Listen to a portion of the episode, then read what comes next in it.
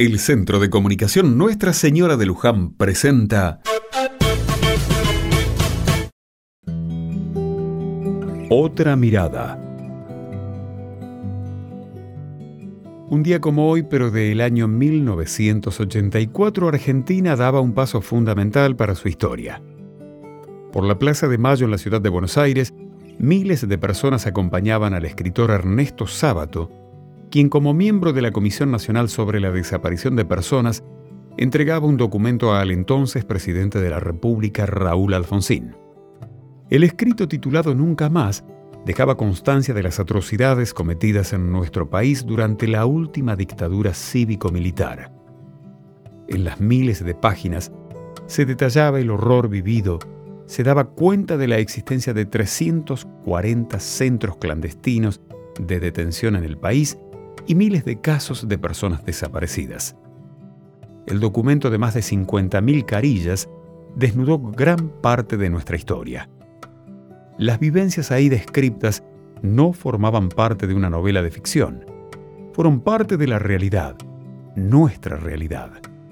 Nunca más dio a conocer situaciones en las que por mucho tiempo estuvimos inmersos y fue el puntapié inicial para hacer algo histórico a nivel mundial que fue el juicio a las juntas militares.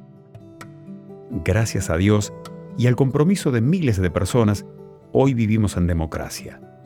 A veces no nos damos cuenta de lo importante que es tener el derecho de expresarnos, de opinar distinto y de elegir. En muy poco tiempo, los argentinos volvemos a las urnas y en momentos en que la fe y la esperanza parecen costarles a muchos, es bueno recordar de dónde venimos y qué obstáculos superamos. Juntos, valorando nuestro sistema democrático y pensando en lo mejor para Argentina, podemos salir adelante.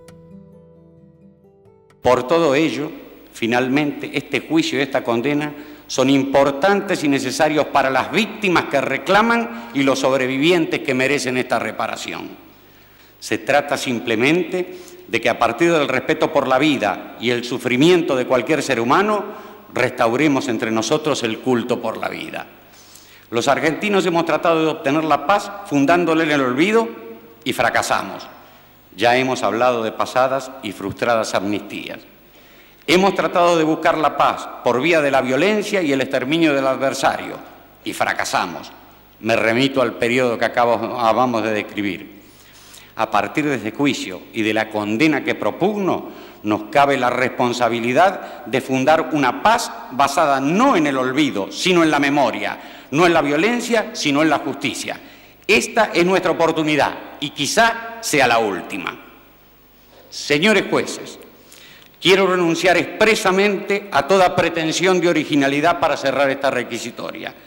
Quiero utilizar una frase que no me pertenece, porque pertenece ya a todo el pueblo argentino. Señores jueces, nunca más.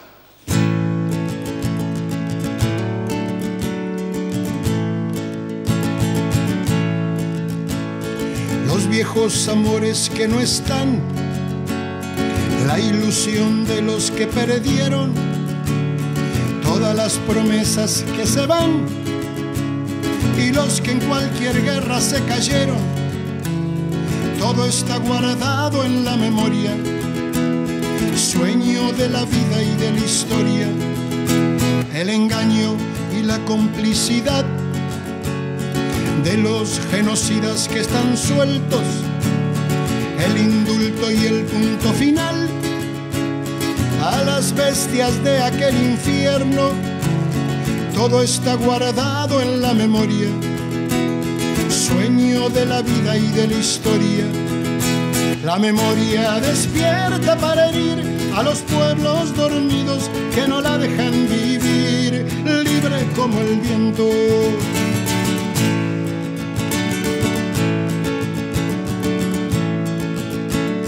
Los desaparecidos que se buscan con el color de sus nacimientos, el hambre y la abundancia que se juntan, el maltrato con su mal recuerdo, todo está clavado en la memoria, espina de la vida y de la historia Dos mil comerían por un año con lo que cuesta un minuto militar.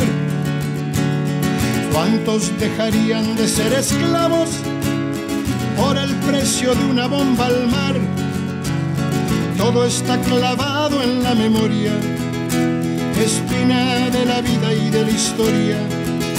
La memoria pincha hasta sangrar a los pueblos que la amarran y no la dejan andar, libre como el viento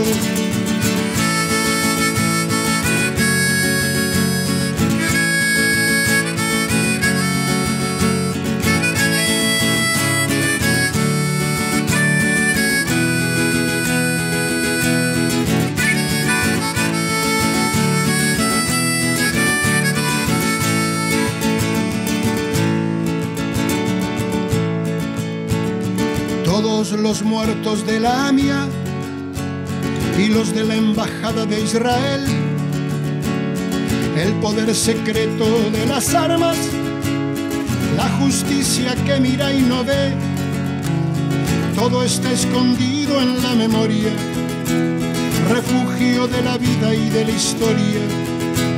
Fue cuando se callaron las iglesias, fue cuando el fútbol se lo comió todo que los padres Palotinos y Angelelli dejaron su sangre en el lodo.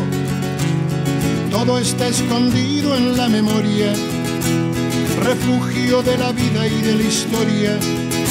La memoria está ya hasta vencer a los pueblos que la aplastan y que no la dejan ser libre como el viento.